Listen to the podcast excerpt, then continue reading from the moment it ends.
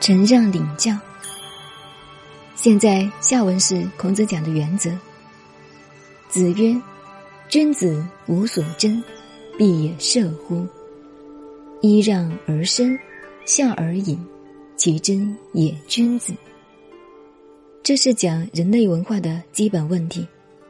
孔子用举一隅的教育方式来讲。中国文化所谓君子，是与小人对立的名称，等于是一个符号。怎么叫君子？怎么叫小人？很难下定义，等于说好人、坏人很难下定义一样。尤其站在哲学的观点来看，更是如此。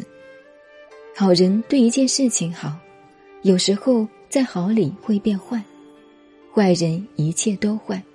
但有时在某一点上会变好，所以好人与坏人很难下定义。可是，在社会政治的立场，不能以哲学观点来讨论。好与坏是对社公而言。现在孔子所讲的君子，是站在哲学的立场讲，是一个抽象的代名词。中国文化所讲的君子是无所争的。不但与人无争，于是也无所争，一切是将礼让而得。无所争就是窝囊吗？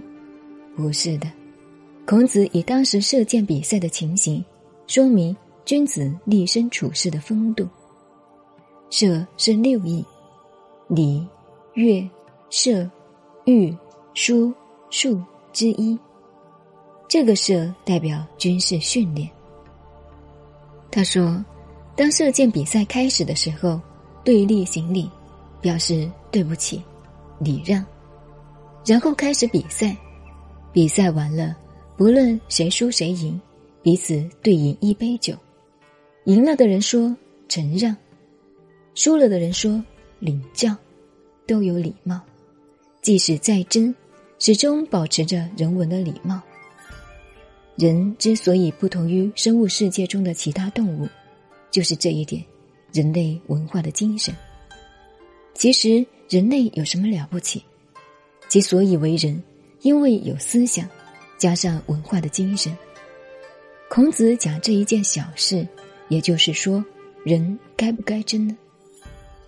不论于人于事，都应该争，但是要争得合理，所以依让而生。下而隐，其真也君子，就是在真，也始终保持君子的风度。